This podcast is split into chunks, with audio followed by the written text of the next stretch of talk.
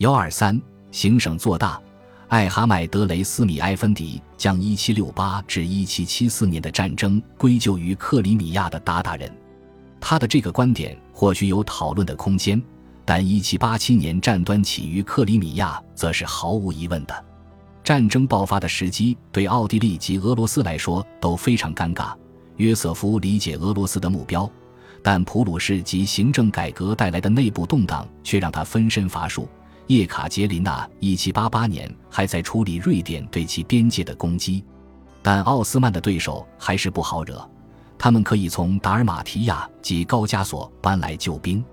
在1787年底及1788年针对俄罗斯的战役中。奥斯曼的主战场在奥斯曼的要塞奥恰基夫及俄罗斯的金巴伦附近。瑞典的战力太弱，俄罗斯没有花太久时间就击败了他们。俄罗斯的黑海部队也获得增援，奥恰基夫遭到围攻后陷落。在奥地利前线，伟大的优素福帕夏渡过多瑙河进入匈牙利，但冬天的到来使他们无法继续这次充满希望的进攻，而且奥地利攻占了霍金。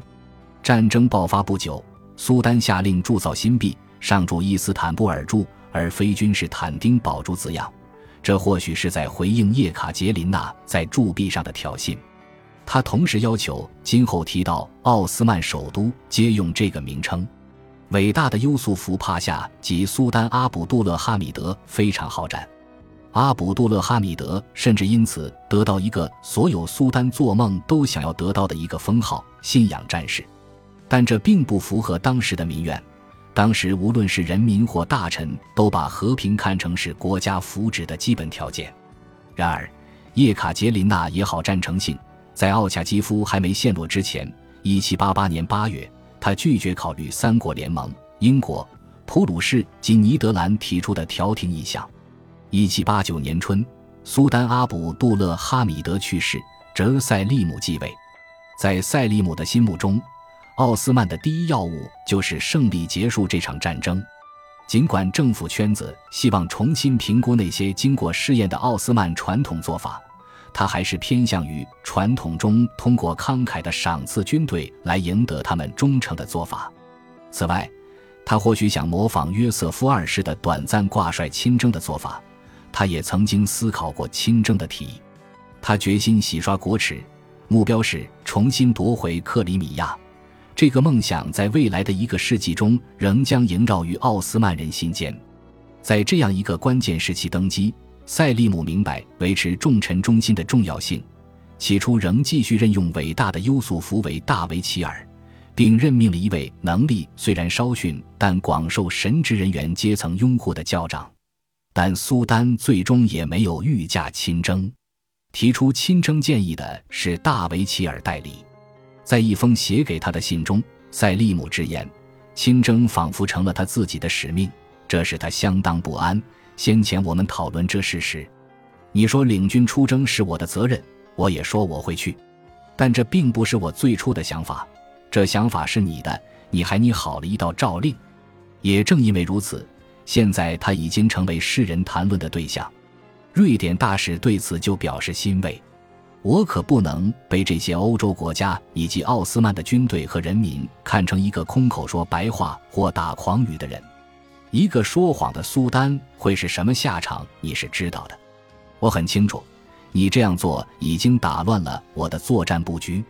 但堂堂一国之主不能不带足够补给出行，所以我们要马上开始准备。但你什么准备都没做。君无戏言，无论何战。我都会在春天时前往埃迪尔内或往更远的地方。我不能让不知情的人嘲笑我、骂我。如果你阻拦我，不让我做，并让我因此在整个世界及欧洲面前丢脸，你要知道，我发誓我也会让你们所有在会议中讨论过这事的人丢脸。一七八九年的战争对奥斯曼来说是一场灾难。虽然如大维齐尔这样的高阶军事指挥官都没有发生变化。但塞利姆的继任难免造成一阵混乱，严重削弱了原本经费及补给都不足的战斗部队所拥有的动力。奥地利大军挺进波斯尼亚及塞尔维亚，事隔五十年后再度拿下贝尔格莱德。俄罗斯则占领了瓦拉吉亚，这个小国在1774年之后虽然恢复为奥斯曼的附庸，但自此以后却也愈来愈不可靠。同年冬天，苏丹拒绝了议和的请求。更大的战略利益把俄罗斯的注意力转移到了西边，他需要俄土边境的和平，以便与瑞典作战，并利用法国大革命致使其邻邦注意力分散之际，抓紧一切机会获利。占领贝尔格莱德，使奥地利军队得以循着一个世纪前的老路，穿过巴尔干，朝东南挺进，直抵尼什。伊斯坦布尔方面预计，敌军有可能会在向前推进至索菲亚。奥斯曼发现，普鲁士迫切想要取代法国，成为奥斯曼的盟友。半个世纪以来，自腓特烈大帝1740年即位起，普鲁士一直想与奥斯曼修好。1761年，两国签订贸易与友好条约，但直到1790年才结为盟邦。这使苏丹更加讨厌谈和的想法，他因此与新晋任命的大维齐尔阿尔基尔人哈山帕夏失和。后者老成持重，值得信任，仍然是个坚定的主和派。他大胆地忽视苏丹的意见，利用自己的权威开始和谈。1790年。俄罗斯虽未成功完成协同奥地利渡过多瑙河进行攻击的计划，但仍然占领了奥斯曼在多瑙河下游的主要要塞。同年，奥斯曼与波兰谈判共同防御条约，以应对俄罗斯可能的攻击，但他始终未获得正式签署。同样也是在1790年，约瑟夫二世去世，利奥波德二世继位后，奥地利搁置了与普鲁士之间的分歧。奥斯曼原希望与普鲁士的结盟可以帮助他们收复克里米亚，但普鲁士面对更加迫切需要解决的问题，单方面毁约了。同年，俄罗斯对阿尔及尔人哈山帕夏的弹劾请求作出正面回应，提出更有利的停战条件，但苏丹瑟利姆拒绝了。他仍然指望普鲁士介入攻击奥地利，完全没有意识到他的新盟友正在为自己的利益跟奥地利进行交易。更不幸的是，同年年底，俄罗斯与瑞典签订合约，瑞典与奥斯曼的盟约遂作废。有利的方面是，哈布斯堡的政策发生了变化，奥地利与奥斯曼在一七九一年签订了西斯托夫条约，奥地利归还其占领的奥斯曼领土。这个时期，国际外交网络的复杂性前所未有，俄罗斯已经取代了哈布斯堡，成为奥斯曼的主要敌国。并在1791年巩固了他前一年在多瑙河地区所取得的成果。东边的高加索地区传统上是伊朗与奥斯曼争夺影响力与控制权的地区，俄罗斯此时迅速侵占了几个小国的地盘。奥斯曼本来打算动员库班的部族，让他们在流亡的达达可汗领导下收复克里米亚的失土，但因后勤补给问题难以解决。加上部族不认同奥斯曼在当地的目标，该计划最终宣告失败。此外，高加索南部的地方领袖也发挥不了太大的作用。和俄罗斯在东边及南边前线寻找盟友时遇到的状况一样，奥斯曼发现，这些群体在选择支持对象时基本上都是机会主义的，其战略利益和优先考虑与奥斯曼显著有别，唯有以后利诱之才能获得他们的支持。为准备1789年的战争，奥斯曼曾经从安纳托利亚动员军队，征用物资，以对抗俄罗斯对黑海东北岸亚速海出口东边的奥斯曼要塞阿纳帕的进攻。随着俄罗斯在库班河沿线强化攻势及驻军，整条战线的局势更加紧张。阿纳帕遭到的攻击使奥斯曼别无选择，他们只得收买笨拙的侯赛因帕夏。授予他特拉布宗省总督职位，让他加入抵抗阵营。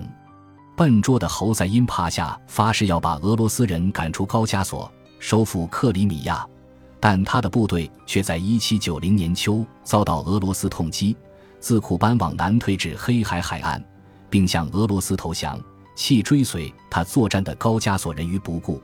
他与儿子机智的马哈茂德贝伊沦为俄罗斯人的阶下囚，被囚禁了九年。奥斯曼新任命的高加索前线指挥官同样也出自贾尼克家族。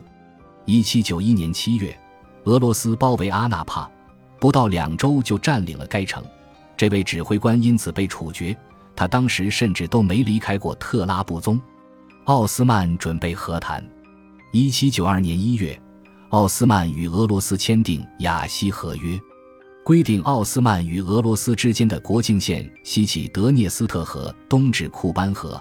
奥斯曼因库楚克开纳季条约所承受的损失变得倍加沉重。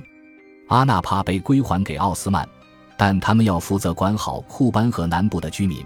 如果他们强行渡河，给对岸俄罗斯人带来生命或财产损失，奥斯曼应负责赔偿。然而，和哥萨克人一样，高加索人不认为这份条约对他们有约束力，照样打家劫舍。反正有他们的宗主国善后。例如，在1798年，此一条款就发挥了效力，奥斯曼国库掏腰包进行了赔偿。阿纳帕堡垒得到了修整和加固，但在1792年之后。收复克里米亚的愿望显然变得不再那么迫切，奥斯曼也不再那样强调对高加索的影响力。直到1795年，伊朗卡扎尔王朝的阿加穆罕默德可汗再度开始对该地区表示兴趣，发动攻击，以夺回阿拉斯河与库拉河之间原属于前萨法维王朝的领土，奥斯曼才再次重视这个地方。东边的格鲁吉亚虽然自1783年以来就是俄罗斯的受保护国。而且，双方针对伊朗与奥斯曼签署的共同防御协议在理论上仍有效力，但俄罗斯对于格鲁吉亚的一位统治者的求援的反应奇慢。事实上，1796年11月6日，叶卡捷琳娜大帝去世，沙皇保罗一世继位后，俄罗斯立即就和伊朗媾和了。阿加穆罕默德可汗入侵高加索后，奥斯曼也无法置身事外。高加索地区的阿塞拜疆与达吉斯坦濒临里海，都在奥斯曼的势力范围内，所以高加索地区的统治者们纷纷请求伊斯坦布尔对抗卡扎尔王朝。最初，奥斯曼拒绝了这些请求，但在阿加穆罕默德可汗1795年9月洗劫第比利斯后，埃尔祖鲁姆总督被任命为高加索前线指挥官。苏丹瑟利姆起初不愿出手援助高加索的百姓。这突出显示了奥斯曼政策的前后不一致性，因为就在几年前，前苏丹阿卜杜勒哈米德曾经考虑向另一些北非的伊斯兰教国家寻求财政支持，而这些国家之所以会对奥斯曼效忠并有所期待，全是因为阿卜杜勒哈米德于1774年接受了哈里发的头衔。本集播放完毕，感谢您的收听，喜欢请订阅加关注，主页有更多精彩内容。